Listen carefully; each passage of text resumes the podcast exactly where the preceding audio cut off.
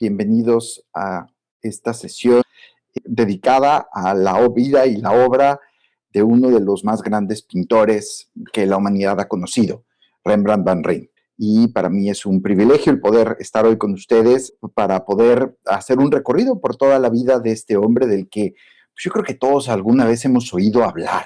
Alguna vez alguien nos ha mencionado a Rembrandt, hemos visto alguno de sus cuadros y probablemente conocemos algunos de los aspectos de su vida, que es una vida interesantísima, como lo veremos el día de hoy.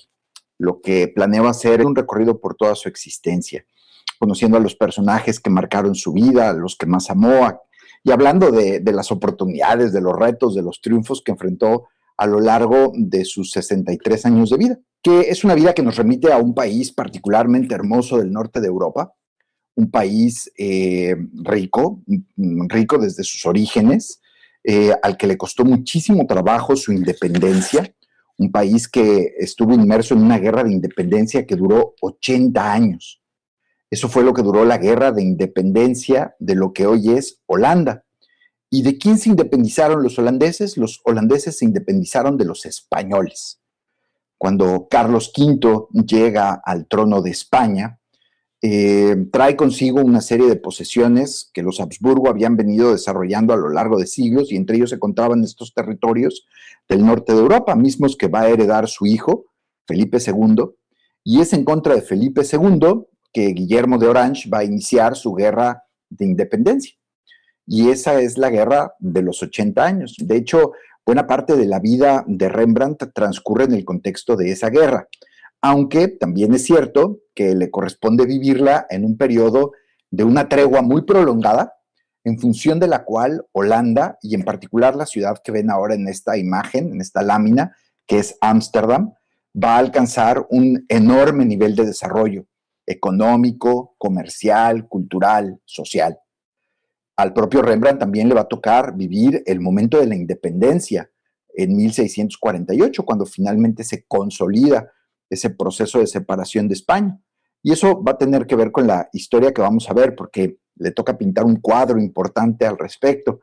Eh, entonces, ese es el contexto de la vida de este personaje.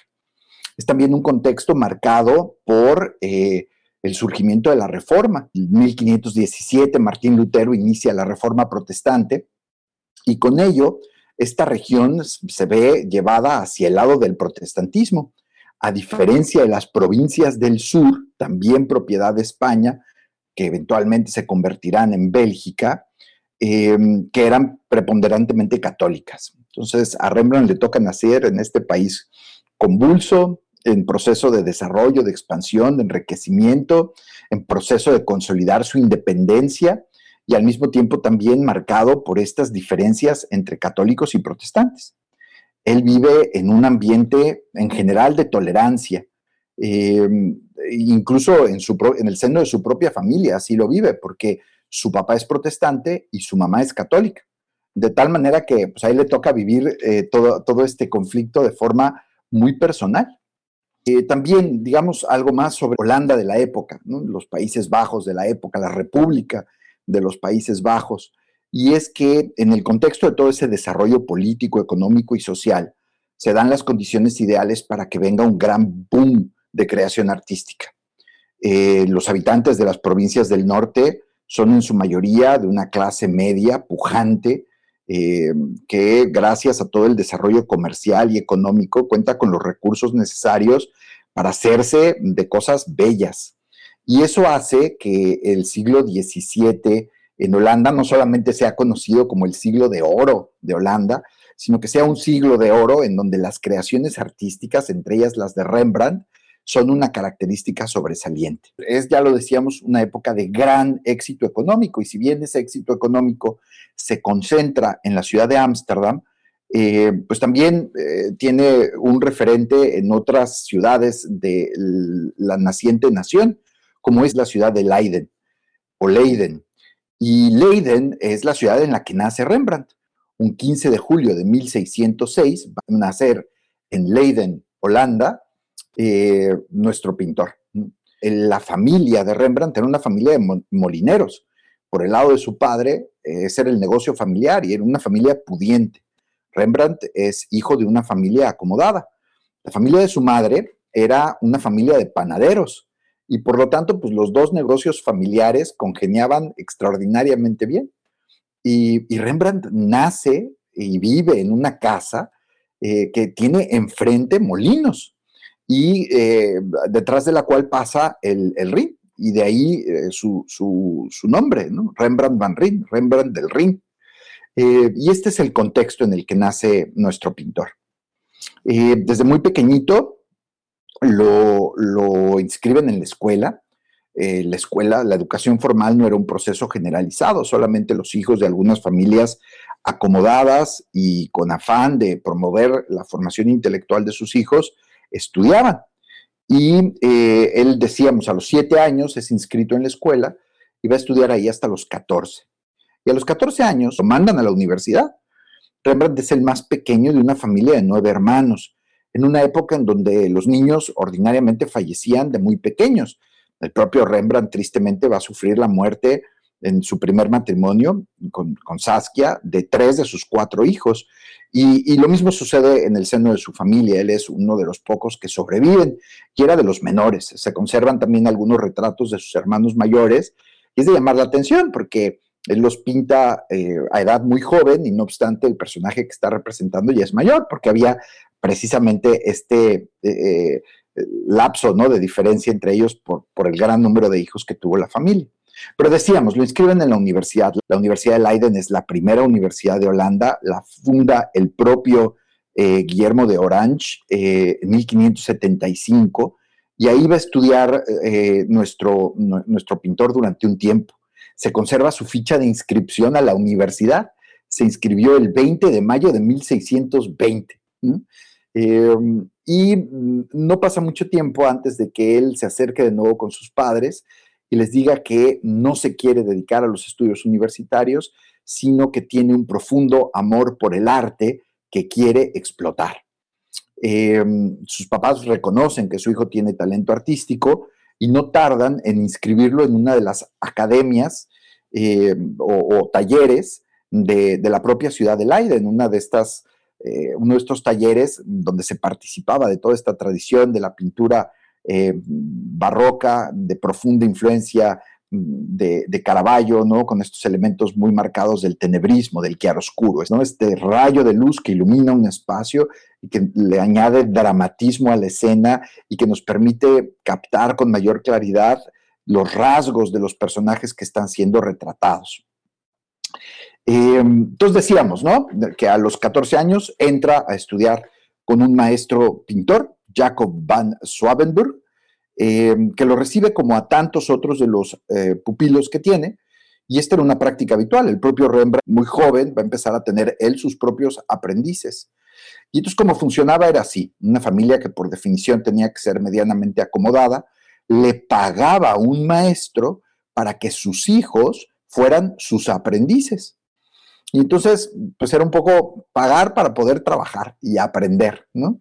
Eh, la tarea de los aprendices, que eso fue lo que hacía Rembrandt muy jovencito, era preparar los lienzos para que los pintores pudiesen hacer su trabajo, ¿no? Había que eh, preparar los materiales, no, no solamente las telas, sino también en este momento se pintaba mucho en panel, se pintaba mucho sobre madera y esa madera había que prepararla para crear una superficie homogénea donde se pudiese asentar la pintura, que eh, pues en aquel entonces ya era principalmente el, eh, a base de óleos, de, aceites. también los aprendices preparaban precisamente con base en los pigmentos que se adquirían para ello las pinturas que sus maestros iban a utilizar en sus obras. Y eh, ya en plan de no solamente ayudar, sino aprender, estaban aprendiendo, ¿no? A preparar todo lo que un pintor tiene que preparar para poder hacer su, trabajo, pero además también tomaban clases de pintura, en gis, en carboncillo, en lápiz, en tinta, y al final era una especie como de graduación, ya pasando un grado de madurez mayor al óleo. Y eh, eventualmente el maestro les permitía trabajar algunas de las secciones de su propio cuadro. Y entonces así era como iban aprendiendo a hacer las cosas y el maestro los iba corrigiendo y pagaban por todo ello. Y Rembrandt fue eh, un, aprendiz como tantos otros en su momento.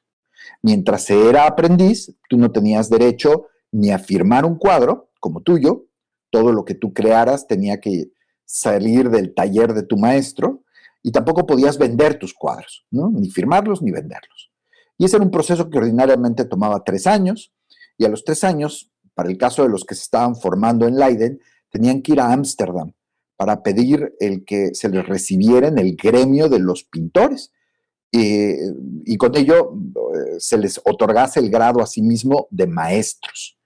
Entonces, si el maestro lo avalaba, le decía, está bien, tú ya te puedes presentar al gremio y demostrar que tienes las cualidades que se necesitan para poder tú mismo ser un pintor. Y entonces los nuevos maestros ya podían contratar eh, o recibir ellos a sus propios aprendices, montar su taller y así se iba pasando de generación en generación el conocimiento sapiencial y artístico de quienes se dedicaban a las bellas artes y en particular a la pintura.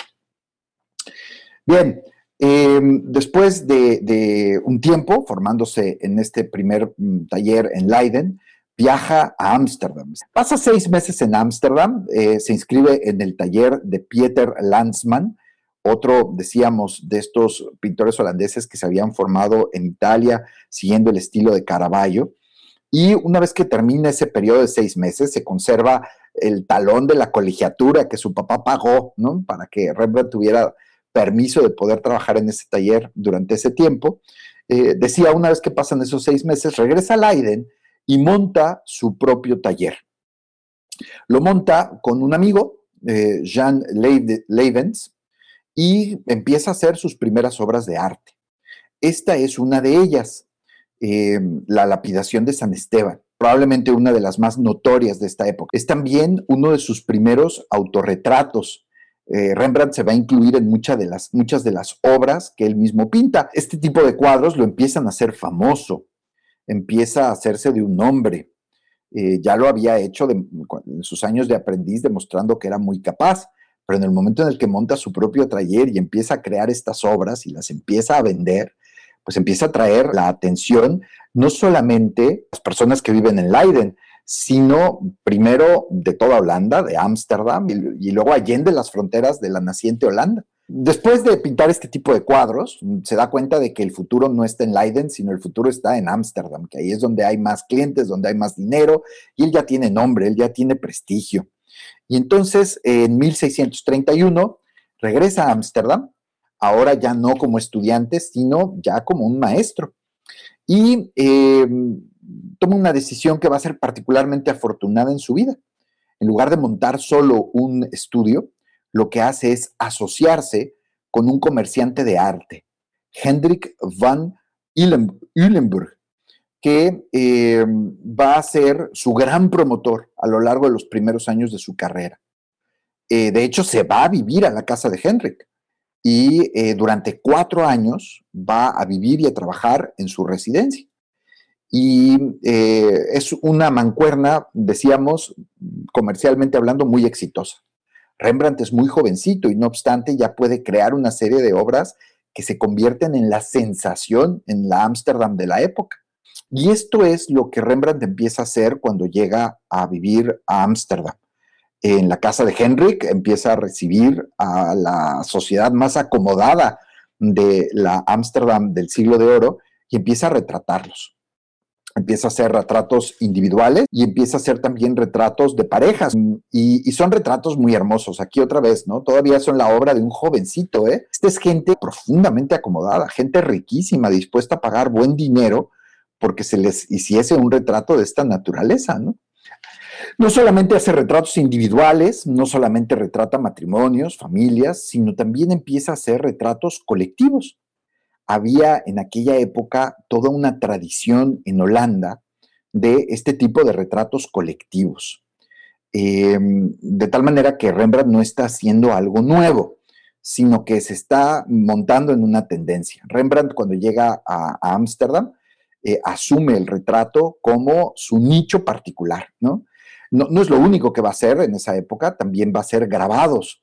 Él va a ser un gran maestro del grabado a lo largo de toda su vida. Se conservan 800 grabados suyos, eh, de los cuales se tiene más o menos certeza de que son de él o de discípulos suyos que trabajaron muy directamente con él.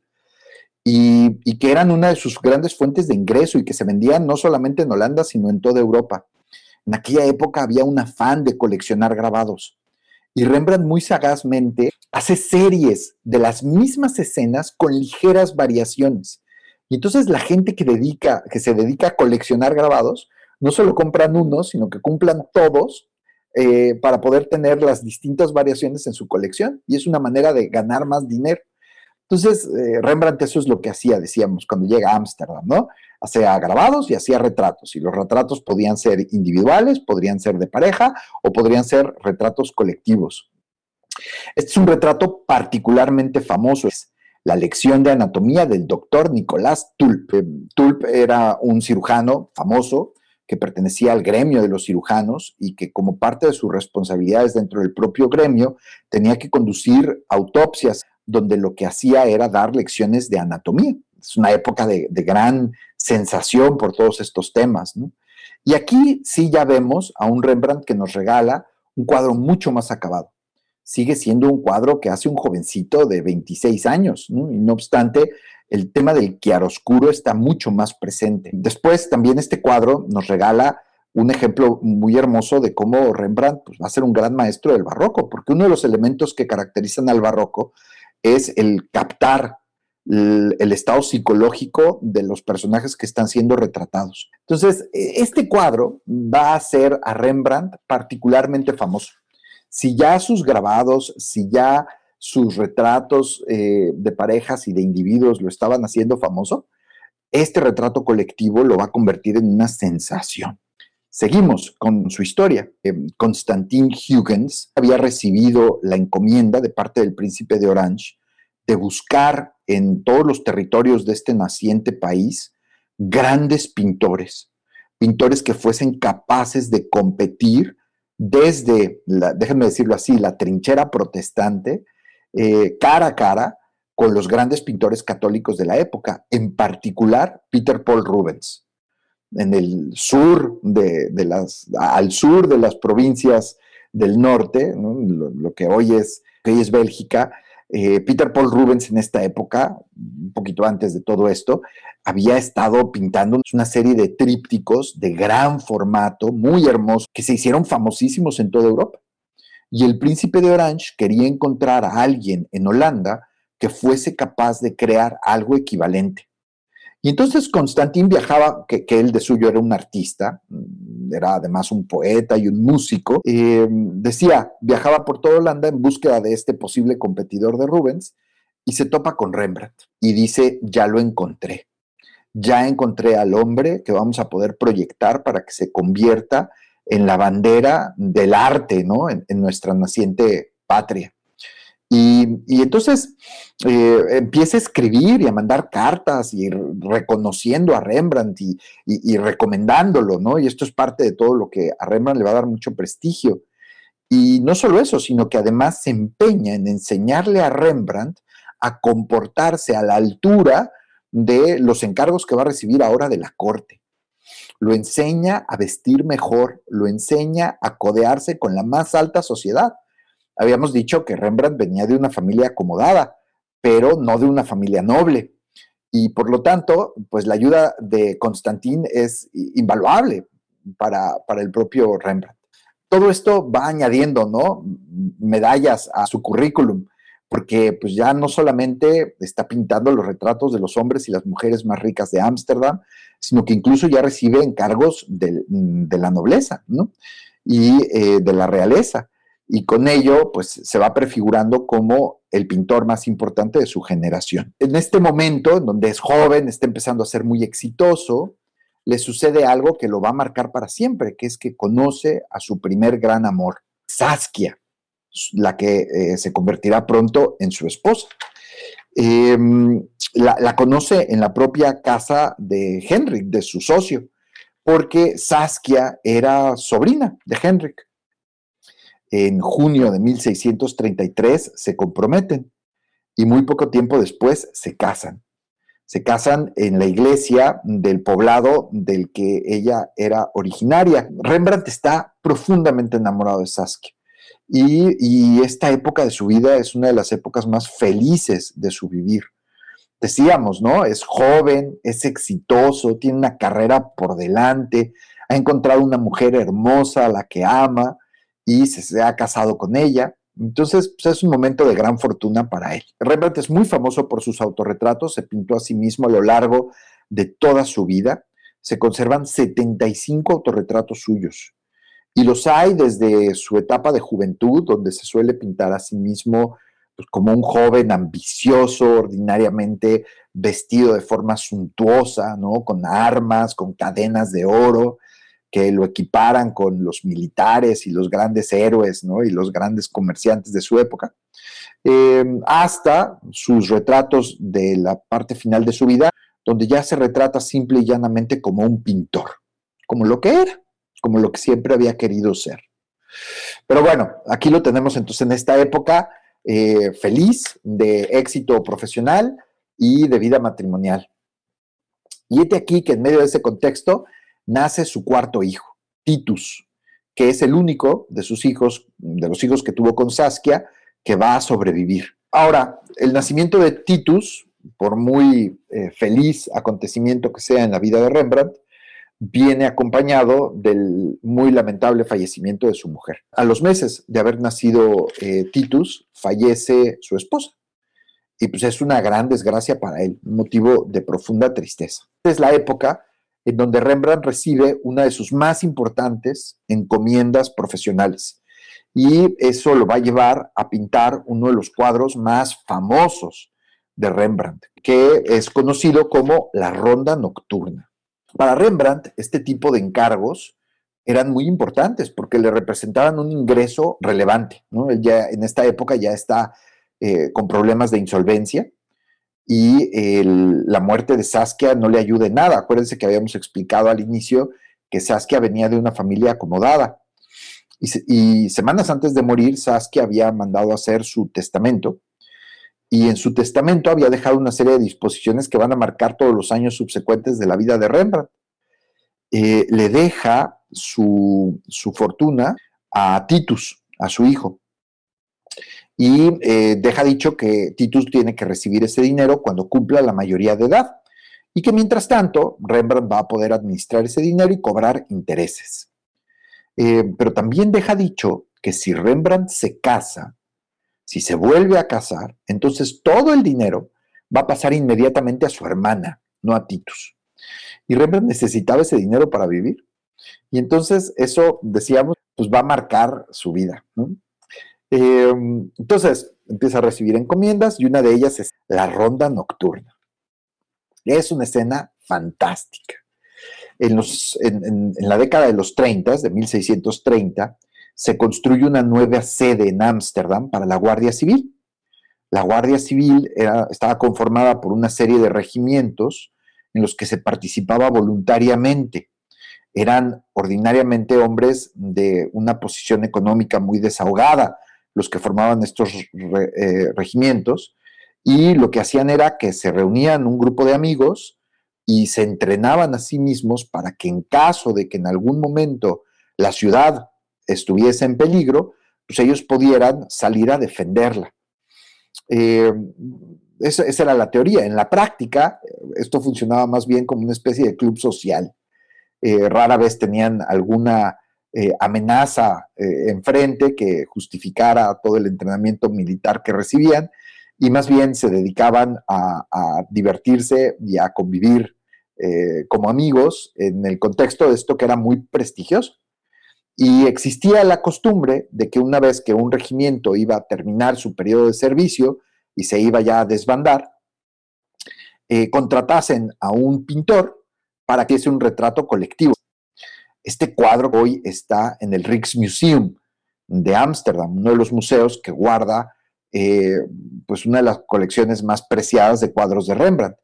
Y está en una habitación, una habitación enorme. Este cuadro es de gran formato, 3 metros con 60 centímetros por 4 metros por 40 centímetros. Decía, está en una habitación donde está acompañado de otros retratos, también grupales, de otros regimientos. Entonces, mm, no, era una cosa eh, inusitada, al contrario. Y como funcionaba era que cada uno de los miembros del regimiento le pagaba una, por, una porción del costo total de la obra al pintor. Y dependiendo de qué tanto pagaba, lo ponían en una profesión más prominente o no. Eh, y luego, una vez que ya se había hecho el contrato y que se ponían de acuerdo en cómo iba a funcionar esto, cada uno de ellos iba solo a posar individualmente en el estudio del pintor. Es una obra que, que, no le gustó realmente a la mayor parte de los que forman parte de, esta, de, este conjunto, porque sintieron que era muy desproporcionada la manera en la que había puesto al capitán y al eh, teniente eh, al frente como los sujetos más importantes y a todos los demás los había puesto atrás en un, en un muy evidente segundo plano. Rembrandt aquí, pues más que tratar de hacer un retrato perfecto de cada individuo, lo que está queriendo es crear un momento. Esta es una típica obra barroca. Si ustedes contrastan este cuadro con los retratos de las otras compañías que están a su alrededor, van a ver que este se caracteriza porque no es un retrato estático. Los otros retratos son como una especie de fotografía, ¿no? Así donde se ponen todos ordenaditos y les dicen no se muevan para que salgan eh, eso, ¿no? Eh, en firme. Eh, y en cambio aquí es un momento de gran movimiento. Hay soldados que están cargando sus armas, hay otros que las acaban de disparar, hay uno que le está soplando a, su arcabuz ¿no? Para quitarle los restos de pólvora. Eh, suenan los tambores, se están moviendo las lanzas en la parte de atrás, se está elevando la bandera. Es un momento en donde se está llamando a orden a la compañía. Están siendo convocados para cumplir su función, que es defender la libertad de este pueblo. Entonces eso hace que sea un cuadro pues, dramático y muy hermoso. Otro de los motivos por los cuales el cuadro no gusta es porque Rembrandt osa meter aquí a su mujer, a su propia esposa, a la izquierda del capitán, eh, con un vestido primoroso. Hay otra mujer que está detrás con un vestido azul, no se alcanza a ver su rostro, se prefigura y nada más. Y está eh, Saskia al frente. Y él responde diciendo que fue su manera de incluir el emblema de la compañía, que era una gallina colgando del cinturón de Saskia, ¿no? Pero pues eso te habla del amor de, Rembrandt por Saskia, que incluso aquí la pone, ¿no? Uno de los detalles más hermosos de la misma, de la pintura, lo vemos en la manera en la que el chiaroscuro nos regala la sombra de esta mano izquierda del capitán proyectada sobre la vestimenta del teniente. Bien, decíamos que esta obra fue muy exitosa, pero todo este éxito no es suficiente. Los acreedores se le vienen encima y él no les puede pagar. Y entonces eh, se ve en la necesidad de, incluso abandonar su casa. Esta es la época en que mm, dos mujeres más pasan por su vida. Eh, en el momento en el que fallece eh, Saskia, él contrata a una niñera que cuide a Titus y eventualmente va a tener una, un amorío con ella. O al menos eso es lo que ella va a reclamar. Incluso lo va a demandar, porque después ella va a decir que él le había prometido que se iba a casar con ella. Eh, y él responde metiéndola en un, manicomio, acusándola de estar mintiendo. Eh, y de haber querido empeñar unas joyas de Saskia. Mm, hay, muchas versiones de estas historias y no se acaban de poner bien de acuerdo. Lo que sí queda claro es que esta otra mujer vivió un tiempo con él y que fue una relación eh, difícil. Pero eh, eso mm, va a conducir eventualmente a la llegada de la mujer que va a ser el gran amor de Rembrandt en la parte final de su vida, Henrique Stoffels. Ella es contratada para eh, ayudar eh, cuidando a, Titus y encargándose de la limpieza de la, casa, ¿no?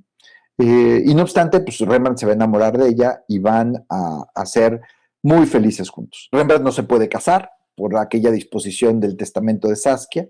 Van a tener una hija, Cornelia, que, que, va a sobrevivir a Rembrandt y, y a quien Rembrandt también va a querer muchísimo.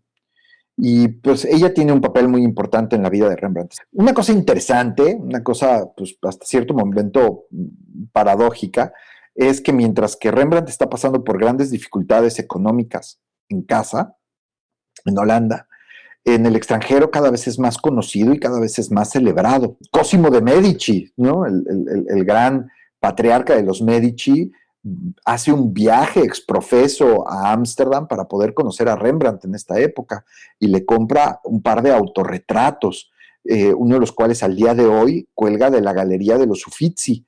Los Medici eran muy famosos por eh, coleccionar autorretratos de grandes pintores y Cosimo va a Ámsterdam a poder conocer a Rembrandt.